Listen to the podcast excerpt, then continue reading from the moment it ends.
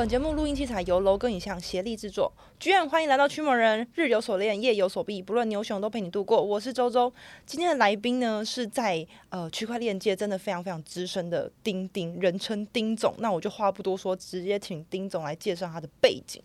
Hello，就是大家好，我是丁丁。嗯、然后我自己的话，就是大概在区块链产业大概四年到五年的时间，超久哎、欸，超资深，就是、老前辈，我真的是小菜鸡哎、欸。哦、呃，就是有活下来，因为真的过程也经历过蛮多次熊市。嗯，我觉得能够在熊市活过来的人都真的非常厉害。对，就是铁打的，一定要有够强，就是要有几把刷子啊，因为真的是这个行业水也是蛮深的。嗯，对。然后我自己的话，现在就是做两块业务，嗯，然后一块的话，主要就是服务一些区块链公司跟 Web Three 公司的法务跟会计。哦，专门只有服务就是区块链界的法务，对，对对，就很多税务或者是什么智能合约的问题嘛。啊、呃，比如说跟公司合作的一些资本合约啊，然后或者是税，对，确实税也是一个蛮大的问题。哦，对，那还有哪一块？另外一块我们就是有做一些交易工具。哦、oh.，对对对，有做一些量化啊，做一些套利啊，什么我们都有在做。哦、oh,，所以你就是专门在服务这两块，所以不管是法律的问题，你都可以非常详细的有资源去做回复。对，因为其实当然我我自己本身不是律师，但是我的 partner 是蛮专业的，懂区块链的律师。哦、oh.，对，还有会计师这样子。变成是说我甚至我要在用你的使用你的产品或是你的工具的时候，我会觉得我是合法合规。对，就是。我至少我觉得在，因为使用区块链产品，其实很多人都会有很多疑虑。对。那我觉得说，哎、欸。法律这一块其实算最后一道防线嘛，那至少哎、嗯欸，你可以该留意该注意的东西，可以透过一些叙述可以表明清楚。那你使用这些东西，你会觉得比较有保障。我必须承认，就是因为我在之前我访谈的来宾们、嗯，我全部都是在讲，比如说加密货币的投资操作嘛，那就是现货买卖、嗯。我就想说，哎，我就长期持有，乖乖的，或者是一些平台币的运用，比如说 IEO 快速翻倍，我觉得也很赞、嗯。那另外一个就是借贷服务，比如说，哎，我拿着去抵押，然后增长这些我的资产，就其实我一直没有碰的是量化交易。嗯，但我知道的是说，其实，在任何的时空背景都非常适合做量化交易，而且可以帮助我们自己做资产的增长。因为我完全没有操作过任何量化交易的操作，所以我就今天就直接找钉钉来。那我比较想问说，量化到底是什么？交易员到底在做什么事情？然后跟量化加上交易，它可以。达到什么样子的呃程度，跟它到底存在着什么样的问题？嗯。首先第一个问题，我想要请丁丁来白话描述说，你的工作到底在做什么？OK，简单说，如果是在量化交易这件事情的话，它其实是基于严谨的呃数值分析跟统计分析。就是比如说我们做交易，像坊间比较听到的就是说啊，这个币可能很有未来啊，我们就买这个币就等它涨。就大概比较感觉型的嘛，对，或者是说可能听了很多消息，嗯，但是站在我们的立场，就是消息它比较没有逻辑。哎、欸，今天说呃未来市场会大好，然后相信它的发展会很好，所以它一定会涨嘛、嗯。其实有时候这两件事情对起来其实没有一个绝对关系、嗯，只是感觉好像是会涨。听起来很像是你们是什么科学研究员，其实很像做实验了、哦，就是我们每一件事情都一定要依据。嗯，对，我们就是会很严格的，就是做实验就这样嘛。今天我们就会说有个东西叫控制变音跟操纵变音，就是说我们会控制某一些不变的因素去观察变化的因素。哦，对，会不会讲的太？我在努力的理解这件事情。对啊，就其实就像你以前国小，可能国小有做过实验嘛。对，对啊，你就会说啊，我们先第一个这个颜色看看有什么变化，嗯、这个东西有什么变化，嗯、其实。交易就是，我们就把它当做在做实验一样。哦，对，白话讲是可以这样。那会不会我们参与的人就是我们就是白老鼠啊？基本上我们是会在一个盒子里面做实验，就是有点像模拟测试。哦，就不是我们这样。对对对对，我们我们已经是受惠者。就是对，因为说我们先做，一定是在我们自己的呃环境下先去做，都是用模拟的方式去检测各种的状况，比如说可能会拿一些奇奇怪怪的行情去测试啊。比如说今年好了，今年比较大的跌幅可能是三月、五月跟九月。嗯，那我们可能就会特别去测那种很奇怪的市场行情，然后看看这个效果怎么样。就是有点像是比较糟的情况下，然后它能够获得的最大的效益，我能不能达得到这样子？对啊，我们就说叫压力测试。我很好奇说，那呃，既然了解你的工作嘛，那你是怎么样选择这个赛道？它的优势是什么？你为什么会选择它？这个可能要从我一开始进到这个行业说起，因为。我刚开始进这个行业也是误打误撞，被谁就是我我骗我单纯 对啊，单纯就是魅惑进来，因为原本在科技业嘛，然后就蛮单纯，嗯，就是跟大部分念理工科的人差不多。嗯，那时候对金融科技也是蛮好奇的。我那时候其实区块链、金融科技我都不太理解，对，然后呢，当然就入坑了。但入坑的过程就是我觉得哦，发现蛮有趣的。嗯，对，就是这个行业就是。跟我想象中纯念理工碰到的东西不太一样，不太一样，变化性比较多，挑战性也比较多。对，挑战其实还蛮多的。嗯、然后就是说自己待了一段时间，我觉得有经历很多牛熊嘛。嗯。那我觉得这件事情蛮好的点，就是你可以比较清楚看清这个面貌长怎样。哦。比如说什么泡泡破掉了。嗯。然后每年看到泡泡破掉的那个泡泡长得都很类似。是哦。就是那种泡泡通常都是讲那种。愿景都很大的哦，就跟你讲说我们这边什么都有，对对对，然后你想打出鸡蛋，对对对对，想，想都有，就是那种阿拉丁神灯，戳一戳就有东西。嗯，后来我就觉得说，其实市场怎么变都跟交易有关。我那时候觉得，就不管你是 NFT、GameFi，然后元宇宙里面一定也会出一些商品做交易，所有东西都跟交易有关。所以我就觉得这个行业都围绕在交易里面，所以。我当时就说，嗯，不如还不如把这个最基本的东西做好。交易，你就是纯粹是说技术分析，还是说其实买卖而已？其实交易就是一个买卖的专业，怎么买怎么卖，对，怎么什么时间点买，什么时间点卖是这个。其实简单讲就是，不管你是学什么技术分析、量化分析或什么，其实都是在做这一块的专业，就是买卖的专业。嗯，什么时间点买跟什么时间点卖，绩效最好。那量化跟技术分析到底有什么差别？就是一般坊间讲的技术分析，指的是说，就是像你有看过那种 K 线图吗？嗯，上上下下，然后有人就像开那个小画家那边画，这边一条，那边一条，这边这边一条，碰到一条要干嘛干嘛？对，什么头肩顶啊？对对对对对，头肩顶、头肩底这样子。这种交易的话，基本上还是有点像是人为去判断，因为比如说有人说这个是三角形，有人说这不是三角形，嗯，所以也就是说量化它是我丢给机器人。对，我写一个 code 嘛？对，它一定是用程式去，哦，就是它一定是用数字来回答答案。但是，呃，我们认真说，所谓的技术分析，它比较像主观交易。所谓的主观，就是个人认为它就是一个三角形，但有人觉得它就不像一个三角形。或是我也有可能去控制它的那个，就是人的心态嘛。对，就是再讲比较仔细一点，主力就像小画家，他其实可以决定这个线从一下上去，一下下来。其实你只要有很多钱，你是不是就可以控制一个币？然后那个币要涨十趴、跌十趴，他会自己决定。嗯，所以他其实可以当真正的小画家，想怎么画都怎么画。大概了解。对对对。那我比较好奇说，因为你刚刚是说，就是你可能呃找朋友来，因为你自己本身是电子系毕业的嘛，那你是找朋友就可能来做法律啊，或者做一些会计上面的。那有没有过程中，比如说朋友推荐你，然后被骗？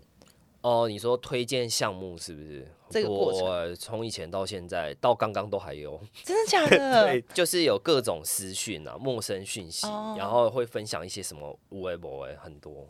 他可能说他想要跟你合作，一起去推广一个他们的一些想法。哦，这个好恐怖哦。其实蛮多的，然后他就会跟你说啊，你早期加入，他可以给你一些额度啊，然后这些额度就是。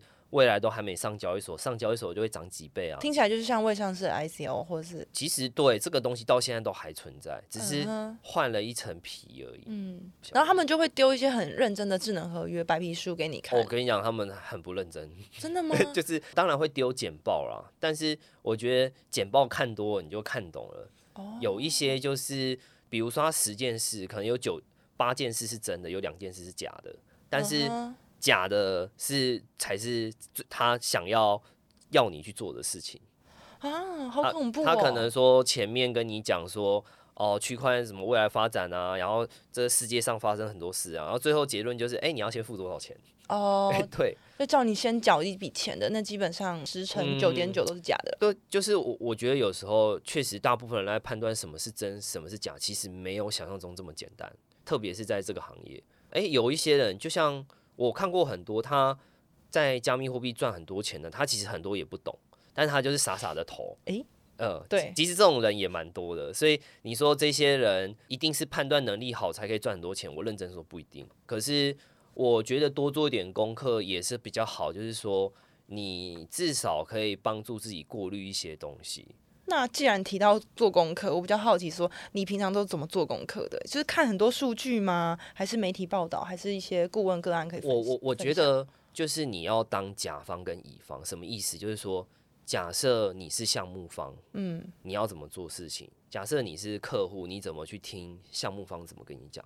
我觉得最好的方式就是你让自己多扮演几个角色。有时候你是客户，有时候你是投资人，有时候你是项目方，有时候你是媒体。多换位思考，不同的角度去看这个，对，你就会发现一个杯子，它如果有破一个洞，然后转很多面，你就知道哦，大概这个样子就是长这样。嗯，对，一定要多用几个角度去看一件事情。嗯，那你平常是怎样？就早上一起来，然后就马上就把那个什么，可能一些国外的报道能拿出来看吗？我觉得我的角色很特别，就是我坐着就会有很多牛鬼蛇神来找我，就哎、欸，这个人他是这样跟我讲，那个人这样跟我讲，然后听久就觉得哦，原来他们是这样讲的，然后真相是长这样。嗯，对，然后我觉得就是慢慢在用时间去证明很多事情，嗯，你就会发现说，哦，慢慢去透过自己的判断跟理解力去验证一件真相，嗯，我都是这样去看事情。哦，那我觉得就是不排斥任何的资讯的，对，不管他今天是好或者是坏，我们都要去认识、去了解。有一些人是一味的相信，有些人是一味的否定，其实我觉得都不太好，因为。当你一味的相信或否定，你就没有介入你自己的思考跟判断。嗯，但最重要，你做决策还是取决于你的怎么思考跟怎么判断嘛。嗯，对啊。我现在想到一件事情，就是你之前不是说你有做过一个去中心化的一个产品嘛？嗯，我比较好奇那个部分，你可以多分享一下吗？对啊，就是那个时候是。因为我是加入那间公司，他们大概是一七年年底做嘛，然后一八年年初推。推你都在台湾做嘛？那时候？哦，那时候对。可是我们产品是打国际市场。哦。我认真说，那个那个时空背景是，连很多人连比特币是什么都不知道。对啊。对，那时候很很早，所以。你突然推一个去中心化交易所，那时候完全不会理你。对，那时候连最基本什么 MetaMask 怎么用，我讲，超多人都不知道的。嗯，哎、欸，那时候连中心化的交易所都还没在台湾出现吗？有啦，可是很少人知道，很少，就是、很少。呃，对啊，就主要几家而已。对，主要几家，所以我觉得有时候是这样，时机点真的蛮重要的。哦，对你，你技术再怎么好，可是你的时机点，你你太早太晚都不行，你就是要刚刚好。那时候连国际的国外的市场都没有，国外市场有，但不红，就是。那时候连可能一些中心化交易所的交易量都还没有起来，就开始有人推去中心化交易所。哦，对，所以我觉得就是时机点真的蛮重要的。那你那时候应该是注入了非常大的心血。那你那时候有啊，就是就是完全是惨赔出场吗？那个时候当然我是上班族啦，但是我、哦、我我那时候如果是说投资的话，就是不赚不赔吧，因为那时候太认真上班了。我那时候其实还没有开窍，就是。投资这件事情，嗯、我我那时候没有想太多，把东西做好就好。哎、欸，那个时候你刚进入这个圈子，对不对？对，算。哦，所以你还在体会、体验这个世界在干嘛？对，就想说 这个行业怎么什么人都有啊，好奇怪哦。嗯、所以你那时候也没有经历太大的亏损，反正你就是上班族，然后去一起去。对，但是我觉得我少赚超多。哦、嗯。对，在那个时候，我觉得也需要那个过程，因为。我当时那时候其实下很多功夫，我一天读区块链的资料大概是读十二个小时以上。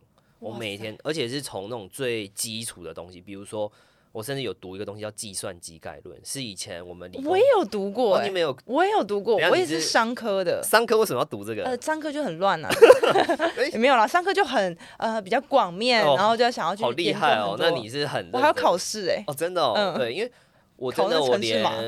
通讯协定我全部重新学习，就是通讯协定啊、TCP/IP 啊那些东西，我就这个你超专业。就我就是从那种最基础的东西全部在学。大学就是讲难听一点，常常是应付考试。对，没错。所以你那种学学就忘了。嗯、但是后来我就觉得那些东西太重要了，嗯、所以你就把它补回来。对，我就自己就是每天去图书馆借那种书，就是不是区块链书，我就是从网络的书开始学。不过像你这样这么努力，然后讲直接一点，可能这个产品还是因为在这个时空背景没有成功起来，所以是不是要做好一个呃产品，还是要靠机运？什么时机点要做什么事很重要。我举个例子，就是说一定会有那种猪在风口上的那个时间点，对，那猪在风口上的时间点之前要做什么事就蛮重要的，嗯，比如说可能呃教育普及啊，然后累积社群啊，累积声量啊。那个真的是很重要，嗯，就是再怎么复杂的产品，你还是要让大家懂。做这个产品其实要有节奏的，嗯、是什么时机点要要先铺陈做什么，然后最后累积，然后在哪个时间点就会开花结果。那我好奇那时候坚持这个产品，你们坚持多久？应该有一两年以上，其实也坚持两年，很久哎、欸。我觉得对，蛮长。狂烧钱。对啊，我觉得老板很厉害。老板很厉害，真的很厉害。对。那你之后还会想要尝试在这类型的开发？就是如果说产品的话，其实我都有一直有在。接触这些东西，其实最近也有在接触，但是呢，现在真的是太冷了，太熊了，太熊了，大家也不敢去提那种。对，那我我就是先去做研究，然后也是慢慢观察市场的反应。因为我比较想要问一个问题，因为市场那么熊，真的有这么好的获利吗？因为我当然知道量化交易它一定获利会是相对于其他的方式的话，可能会更好。量化交易它比较强调的东西是算得出来的获利，它并不是强调很高。但是他要强调，我看得见那个获利，对，要具体，就是说，哎、欸，你跑是真的是那个数字，比如说他之前验证出来的数字假设是十，嗯，那你真的跑完一定要是十，但是你说如果没有跑出来是十呢？那可能就是他的检测，他的测试的方式可能不够好或不够严谨。跟他实际上他预测的测出来的东西不太一样，所以呃是交给呃一个团队，就是他是写城市的，对，有城市，还是是你的想法，然后去告诉说，哎、欸，请这个编剧帮你写好，然后他就其实类似啊，就是说，其实量化交易就是一开始你的一些交易想法跟交易策略落实到城市上，让他去执行。嗯，对对对，其实整个城市交易或量化交易都是这个过程。嗯，对，因为其实这样子听完我还是很怕，嗯、所以就是。呃，就很像是说，哎、欸，比如说我今天要照大肠镜，你不管怎么跟我安抚，我还是觉得好可怕。因为管子插下去，你就会觉得。对对对对对。但我知道说，哦，你可能还是有打麻药的方式啊，然后可以去解决说，啊，其实大肠大肠镜根本一点感觉都没有这样子。嗯、对，那以你多年的经历，就是有什么量化交易是比较适合我这种小白的策略？我只能说，对小白来说，就一开始的风险控管要做超级无敌好的，因为这个我觉得每个人都做得到，只是要不要做。譬如说，比如说，就讲一个最简单的笔记笔记，对，就是你拿呃，比如说你一个月收入多少，然后拿多少的比例去操作，然后你自己要去算好，就是你的风险报酬比，你就是要先知道一件事，就是你最多亏多少。所以你在做每一个量化交易的那个策略之前，你都会看到说你最惨就是这样子。对我，我其实这个我算的很死，就是我最多亏多少，我是绝对不会超过那个数字的。嗯，对，我觉得至少小白要先把这件事情做好。再来谈获利，所以获利其实呃就是有那些数值，反正其实都是比银行定存还好。对啊，然后你风险控管好，就不用太太担心嘛。嗯哼，对啊。好，我想要再问一个，就是因为你自己是电子系毕业的嘛，大部分我听到的是说，就是一样跟你一样，就往金融或者是说哎科技业。那除此以外的话，我大概还有听到某一些部分往媒体或者是教育，嗯、有没有像你一样就是走顾问的？因为其实很多的后辈想要、嗯、也想要进来，可是他不知道什么方向，或者是说他是想要转型的。嗯，那你有什么建议？其实有时候我觉得进这个行业不要去单想一个 position，position 就是说某个职位缺什么，其实是你应该要在这个行业想的是怎么去解决需求。哦，解决需求或创造需求，这个是最实际的。我觉得这个真的是，你知道我很多工作是老板不知道要什么，我写一张表说你们公司就是缺这些，我是直接写好。你需要什么东西，我直接写好，告诉你们就是要这个，然后我可以解释。好棒的人才，就是我我会解释给你听为什么你要这个东西。我我觉得这真的非常非常重要，就是因为其实我觉得 Web 三的世界真的很广很大，所以其实很多的缺是我们去去创造出来。像我自己也会这样想，就是我去创造这个，我就是需要这样的东西，然后老板能不能接受这样？其实这个是我觉得是未来整个产业或工作的形态已经在发生的，就像。你知道现在远端工作的人变得非常非常多。嗯，其实我是台湾最大的那个远端工作的社群版主，然后我当时也没有想很多，就是我只是觉得这应该。什么叫远端工作的版主啊？就是我已经很久没有在办公室工作，然后以前就觉得说啊，自己在咖啡厅做事觉得很不错。嗯哼。但后来真的太无聊了。嗯。对，然后我就想说，那我就创一个社群，然后就是就是有一些是不用到办公室上班的，嗯，直接在家里打卡就可以工作。我就是建立这个社群，然后一下子就变成台湾最大的。那个社群在哪里啊？在赖群，其实很简单，就是说，比如说，然后大家在赖打卡啊，不是不是不是，就是 比如说，假设我现在在某一个咖啡厅，然后如果大家有兴趣一起来工作，大家就来，然后互相就是当交朋友这样子。哦，对，就是大家会发起，像之前有人就在台南的民宿上班，就是他就是租民宿，然后一楼有咖啡厅可以做事。台湾有这样的地方，我真的不知道。有有有，然后有兴趣大家就可以自己来，反正他就说我几月几号在那个民宿上班，就是自己 remote，就自己远端工作，然后可能大家工作六点之后就大家揪揪团去吃饭。另类的一起自律。对对对对对对，对、嗯，我觉得蛮酷的，就是自己无法自律，然后就是我可以找一群志同道合的人一起自律。对啊，现在工作很像游牧民族啊，有些人就喜欢飞去哪边上个班，飞去哪边上个班。我有一个朋友现在也是飞到那个国外去，然后也是可以远端工作，对啊，很很爽啊，很爽很爽啊。我觉得就是哎、欸，如果可以找到那种同性质的话，就更有趣。嗯嗯，对对对，所以我就觉得现在就是有这种趋势啊。那你觉得就是进来这个行业，除了创造需求跟解决需求，嗯，你觉得还有一什么必备条件？我觉得那个临场反应很重要，就是那个更仔细来讲，我觉得是那个市场的敏锐度要有，你要去见微知著，就是你马上看到有这件事情有一些变化，你马上要去想说这个变化下一步会长怎样？因为我觉得在 Web3 的世界，每一件事情都在发生变化。它跟其他行业很大的差别是，你其他行业的也会发生变化，但是它时间可能发酵期很长，好几年，嗯、所以我们是很快，很快，可能一两天、一个月，嗯，啊，其他行业可能要观察个一两年才会有一些变化，嗯，对，那那种也很难察觉。那这个行业是任何一个赛道都是发生变化，那你要在这个变化之中找到它的下一步会长怎样，嗯，那它在变化到下一步之前，你就要先做一些事情。这个还是感觉要靠经验，要靠经验。听起来是一个非常需要独立作业、独立思考，还有危机感的一个工作。嗯，我觉得这个行业就是就像是，我觉得是没有撑伞的小孩在雨中跑步。嗯，我们好孤独哦，是需要保护。我自己在这一行的感觉，这种感受蛮深的。我都觉得我都没有在撑伞，真的哦。就是我觉得你有没有哭过啊？因为这个产业，我有好几度想离开这一行，真的哦。嗯，就会觉得那种。呃，丁丁要离开了，没有了，没有，哎、欸，不要断章。但是我只是 觉得，我说我这个行业不是想象这么简单，因为我是一个以前工作环境很单纯的人，然后我就觉得啊，在这边真的是遇过各种大风大浪，但是我觉得就是初衷很重要，就是说没有任何人去胁迫你说你一定要进这一行，你随时都可以离开。那你就要很诚实问自己，那你为什么要在里面，在这个行业是要为了要名吗？要利吗？还是要什么？要机会？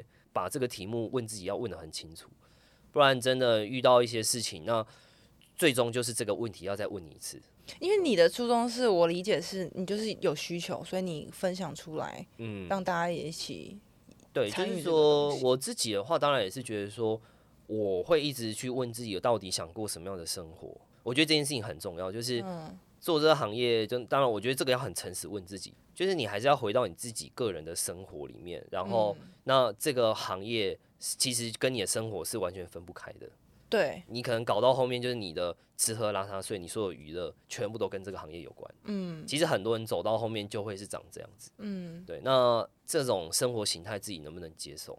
嗯，对啊，对啊，不知道大家能不能接受？我是可以接受。对啊，目前还在小菜鸡时代，是非常快乐、呃、就可以体会一下就。是蛮有趣的，我觉得很有趣。对啦，就是说我我在这一行，我就是短短可能一两年的时间，就是见过我可能一辈子都见不到的人。嗯，那是什么样的初衷让你如此坚持？哦，我的理由真的蛮奇怪的，就是我想尝试一些我觉得我这辈子一定要做的事情，然后呢，在这个圈子里面，我觉得有机会达到。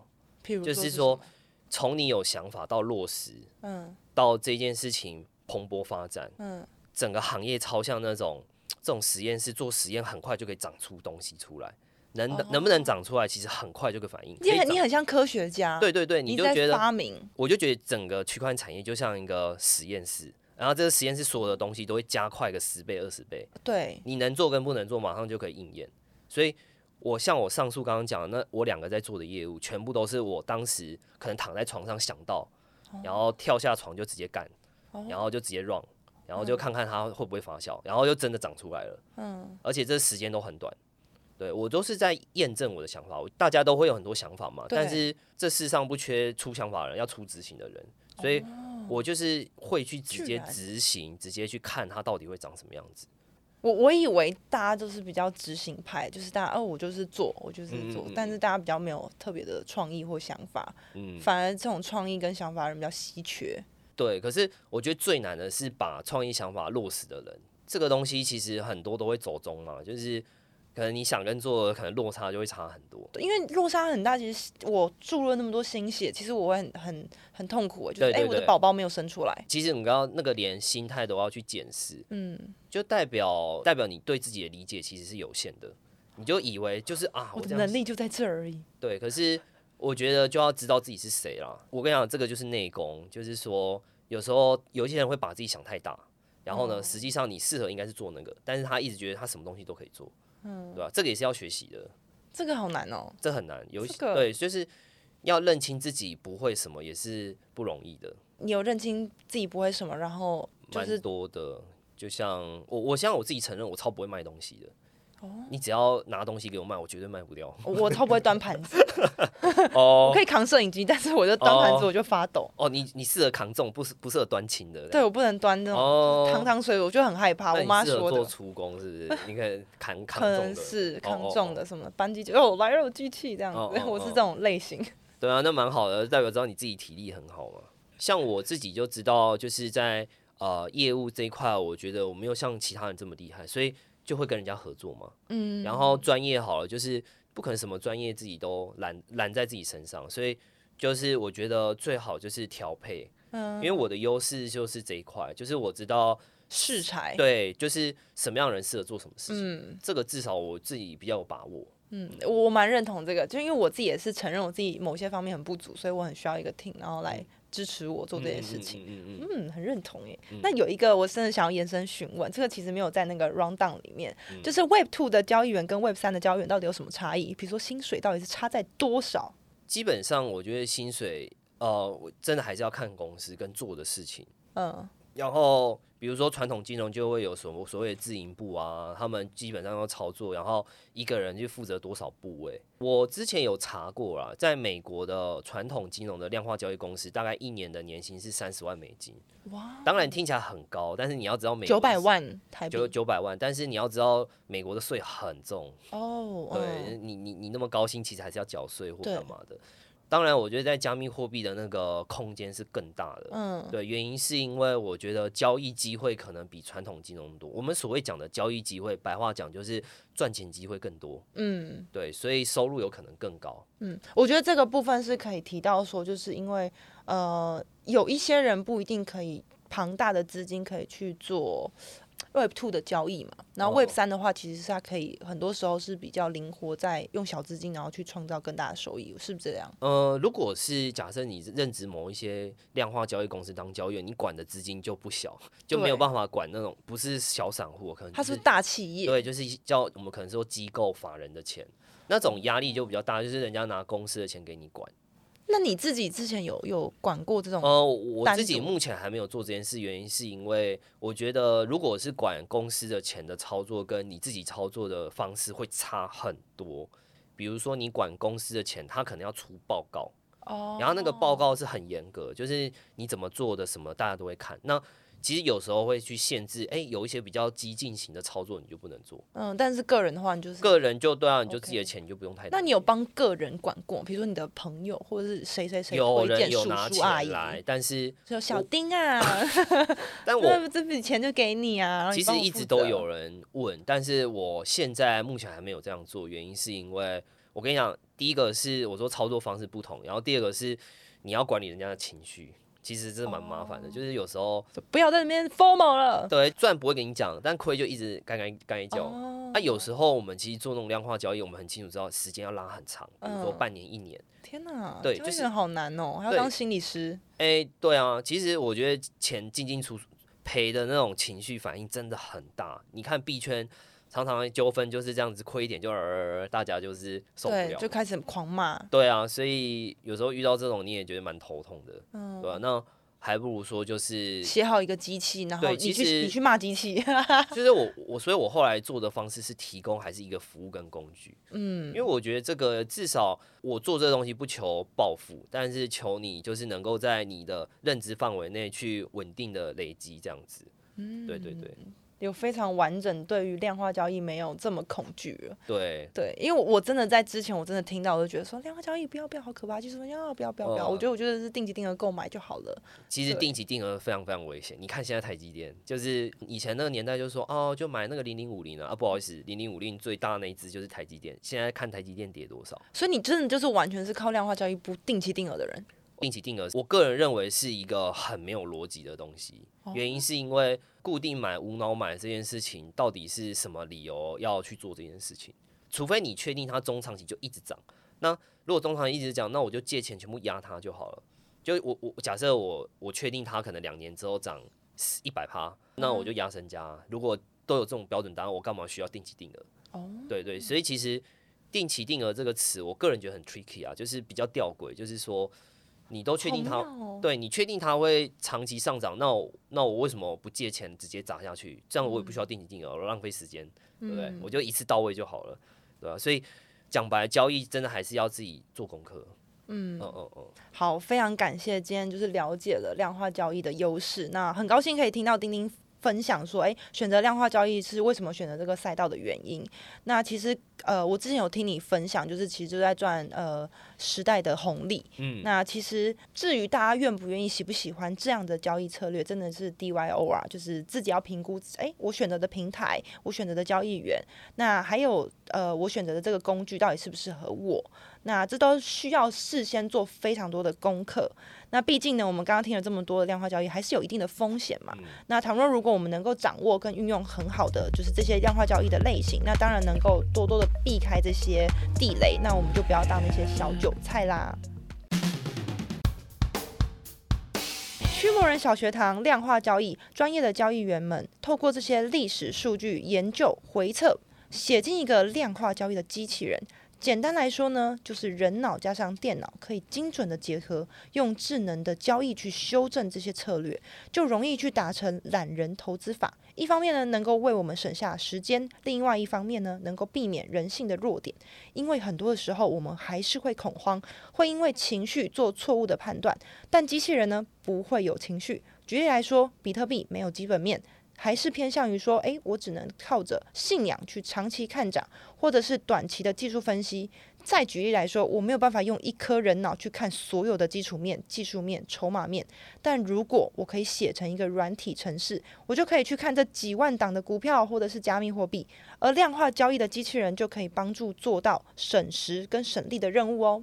感谢今天丁丁来到驱魔人，嗯，对我我真的很开心，就是可以那个因为驱魔人的关系，然后可以邀请到你，就是因为我非常紧张，就是量化教育，我大概准备了好几个月这样。我我知道我知道，辛苦了辛苦了，就是，但我真的觉得有时候就是他一开始听起来很可怕，但是就抽丝剥茧，你就会发现他其实就是也是一项 专业吧。那只是说就是。本来就是平常就不太会去接触这些东西，对，就是我未知领域范围的一个工具，对，我觉得很新奇。但是我觉得慢慢科普啦，就像刚开始区块链，大家也觉得很可怕，嗯、对，网络也很可怕。对啊，对啊，啊，这种东西就是时间久了，大家就会知道观念就会比较多。对，谢谢丁丁，谢谢。好的，那我们下集见，记得五星好评。那如果想要听的主题，也可以留言给我，或者私讯让我知道。那居然祝你秋每一天。